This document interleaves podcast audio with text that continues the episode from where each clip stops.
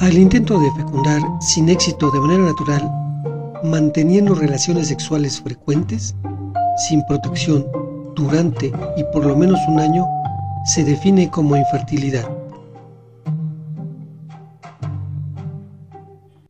Bienvenidos a Herbología y sus aplicaciones. Capítulo 31. Soy Mario Mendoza. Hoy tocaremos el tema de la infertilidad, las posibles causas y síntomas adyacentes. Daremos la mezcla herbolaria para potenciar las probabilidades de éxito. Y veremos las propiedades de la planta Yolosochitl y de las características del mineral oro.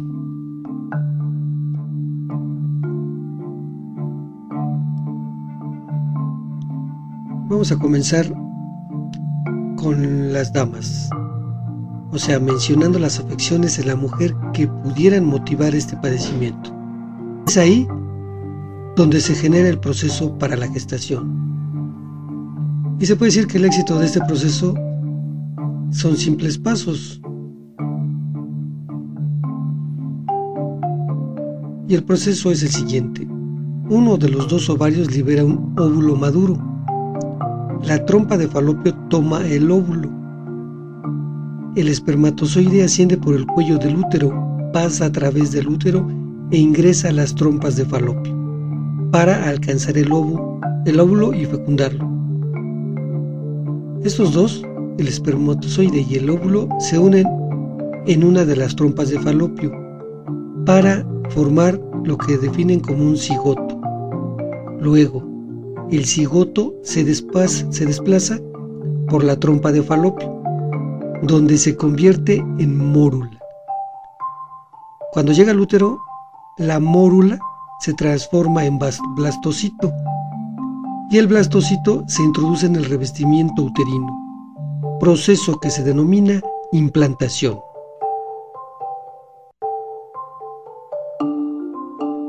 El óvulo fecundado baja por las trompas de falopio hasta el útero. Este óvulo se adhiere, o sea, se implanta al revestimiento del útero y se va desarrollando o creciendo. Ahora, como ahí se genera la vida, pues pueden ser varios factores que afectan a las mujeres y que pueden alterar el proceso en cualquiera de estas etapas. Y las causas de infertilidad en la mujer suelen ser difíciles de diagnosticar. Vamos a hablar de algunos factores. Y pudieran ser trastornos en la ovulación. En un alto porcentaje, la infertilidad se debe a que la ovulación es poco frecuente o directamente nula. Los problemas con la regulación de las hormonas reproductivas por parte del hipotálamo o de la glándula pituitaria o los problemas en los ovarios pueden causar trastornos de la ovulación. Entonces habría que checar cualquiera de esos dos problemas. También puede ser el síndrome de ovario poliquístico, que causa un desequilibrio hormonal y que afecta a la ovulación. Esta es la causa más frecuente en la infertilidad de la mujer. Existen dos hormonas que producen la glándula pituitaria y que son responsables, responsables de estimular la ovulación cada mes. La hormona estimulante de los folículos y la hormona luteinizante. El exceso de estrés físico o emocional, un peso corporal muy alto o muy bajo, pueden generar trastornos en este proceso. Otra vez, hay que cuidar la dieta. una respuesta autoinmunitaria o la pérdida prematura de los óvulos del ovario, posiblemente debido a la genética o a una quimioterapia. La glándula pituitaria puede causar un exceso en la producción de prolactina, lo que reduce la producción de estrógeno y puede provocar infertilidad. Medicamentos que estén tomando para alguna otra afección, daños en las trompas de falopio, lo que se denomina infertilidad tubárica, endometriosis o causas uterinas o del cuello del útero.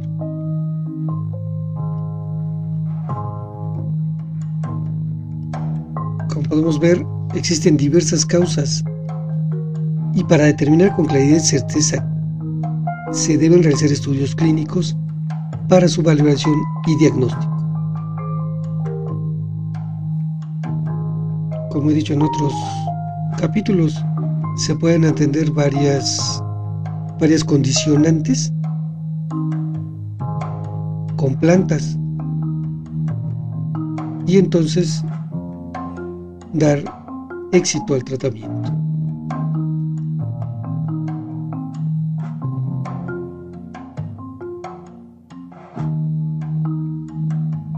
Ahora bien, la infertilidad masculina, casi las causas o las causas más comunes son una baja producción de esperma, alguna irregularidad de la función del esperma o posiblemente a cuestiones que impiden su salida.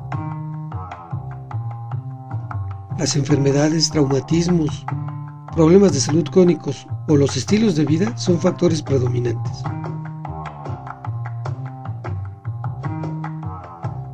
aunque pudieran existir casos de trastornos heredados, como es un desequilibrio hormonal, la dilatación de las venas alrededor del testículo u otra afección que obstruya la salida del esperma. Estos síntomas o signos pudieran ser más evidentes que los de la mujer. Por ejemplo, hay problemas de la función sexual,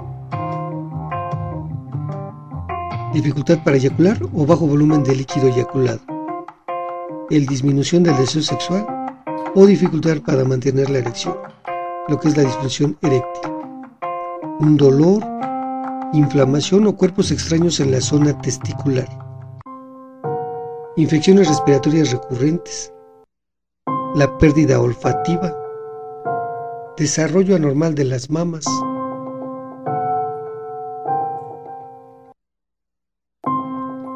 vello facial o corporal escaso, u otros signos de anomalía cromosómica u hormonal. Contenido de los espermatozoides por debajo de lo normal y debe ser de 15 millones de espermatozoides por milímetro de esperma o un conteo total de esperma de menos de 39 millones por eyaculación.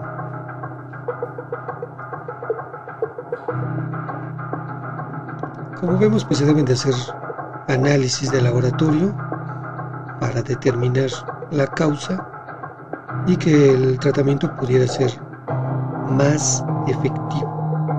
Ahora bien, se pueden este, ser las dos causales, tanto una causal de la mujer como otra del hombre y complicar todavía más la situación. O hay ocasiones, hay un porcentaje de alrededor de un 20% que las dos personas están sanas pero no hay embarazo. Pero para eso están las hierbas, las plantas medicinales.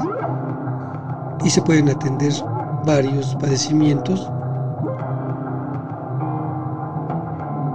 en una sola mezcla para potencializar y que se logre preñar a la mujer o, embarazarse.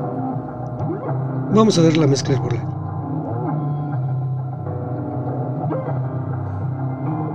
Planta número 1, Yolosochitl.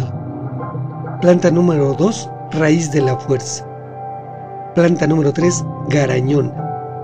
Planta número 4, Valeriana. El Yolosochitl, junto con raíz de la fuerza en hierba natural triturado desmenuzada en trocitos, mezclarlos de manera adecuada, colocar en la estufa un recipiente con agua a fuego lento, añadir la mezcla elaborada, una cucharada sopera por cada litro de agua. Al alcanzar el punto de ebullición, esperar 10 minutos, todo esto a fuego lento. Retirar el recipiente del fuego, dejar reposar por 15 minutos y colar. Esto se debe tomar como agua de uso durante el día en pequeños sorbos. La garañona en extracto líquido, puede ser base alcohol o agua. Agregar 10 gotas del extracto fluido en medio vaso de agua. Puede ser en la infusión antes preparada. Esto debe ser cuatro veces al día. Y la valeriana, tabletas o grajeas, 500 miligramos, tomar dos cápsulas antes de cada comida. El tratamiento debe ser por ocho semanas. Y lo deben de... es importante mencionar que al conseguir el proceso de gestación se debe interrumpir este tratamiento o cualquier otro que se esté llevando, consultando de manera inmediata a su médico o naturópata. Y lo deben de llevar las dos personas, tanto el hombre como la mujer.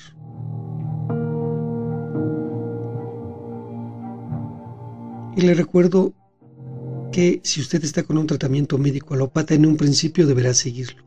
Conforme avance el tratamiento naturista, sentirá los resultados esperados y será notorio para usted cómo regresa la salud cada día. Sorprenderá a su médico por los resultados de los estudios que habitualmente le realicen y será su decisión el momento que abandone el tratamiento alópata, con la confianza que sentirá y le ofrecerá su cuerpo.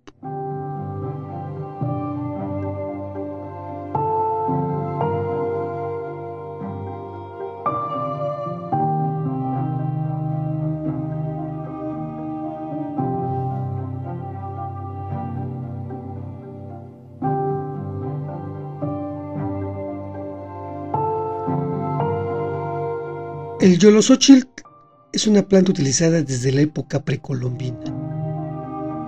Este era uno de los árboles ornamentales más apreciados en los jardines de Moctezuma, por su apariencia como por sus cualidades aromáticas y hasta se dice que por sus propiedades mágicas.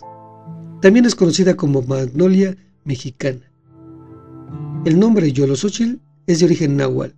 Los estados de Veracruz, Morelos y Ciudad de México aparecen como sitios de origen y distribución, coincidiendo con lo establecido en el Códice Durán, donde se narra que durante el reinado de Moctezuma I fueron traídos estos árboles desde Cuetlascla, actual Veracruz, a lo que hoy es Huastepec en el estado de Morelos, para conformar lo que fue el primer jardín botánico de América.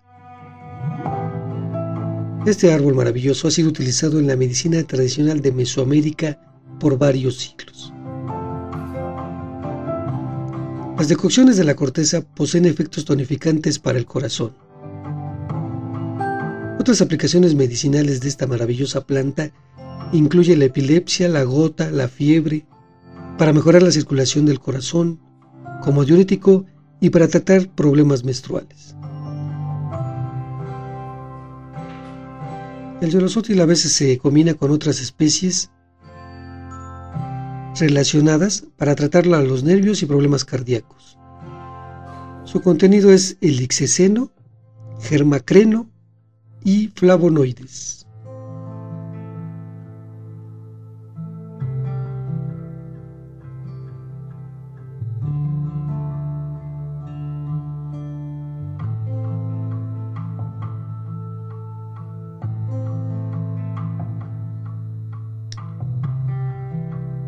Como he mencionado en otras ocasiones, pues los minerales son muy importantes para nuestro organismo, para que se haga el metabolismo.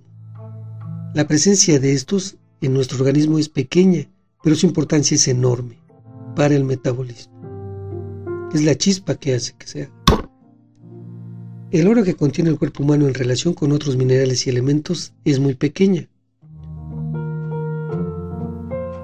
Algunas estimaciones apuntan que el cuerpo humano promedio contiene aproximadamente 0.2 miligramos de oro. Pero este mineral ejecuta una labor muy importante en el organismo. Se afirma que posee efectos antiinflamatorios y antioxidantes, lo que puede ayudar a prevenir y tratar las enfermedades.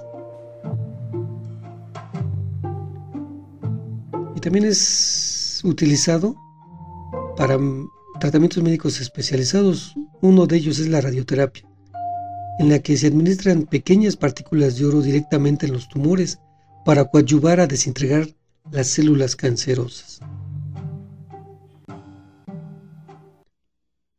Pudiera ser seductor extraer el oro del cuerpo humano, pero no es práctico ni costeable, y es éticamente reprobado.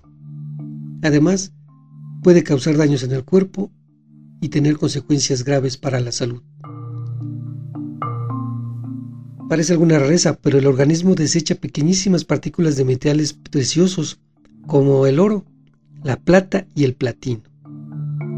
Cada vez que vamos al baño expulsamos minerales y elementos no absorbidos por el tracto digestivo que pueden ser valiosos, valiosos para la sociedad.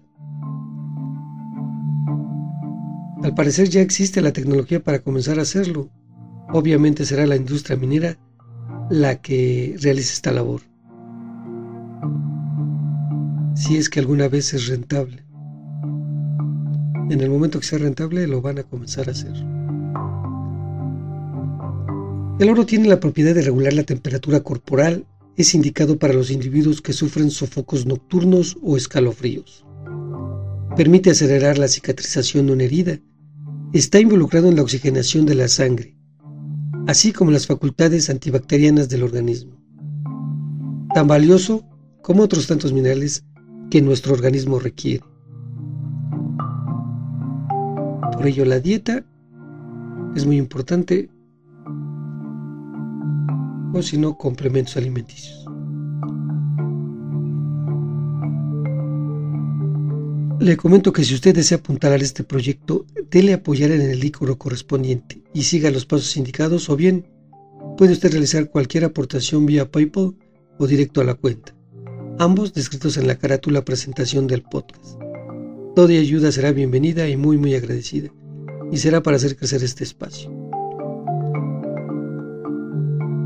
Es todo por este capítulo, esperando que haya sido de utilidad este espacio para que comience a sanar y poder tener una vida más completa ya que la verdadera fortuna es tener un cuerpo sano y una mente abierta. Para cualquier comentario o necesidad de alguna mezcla específica, envíeme todos sus síntomas y malestares que siente o los diagnósticos que le mencionaron a mi correo electrónico y con gusto elaboraré una mezcla personalizada para atender, aliviar y sanar sus males. No olvide enviar estos datos, nombre, edad, estatura, peso y medicamentos que está consumiendo le contestaré por la misma vía. Mi correo es marger.2025.gmail.com Hasta la próxima herbología. Gracias.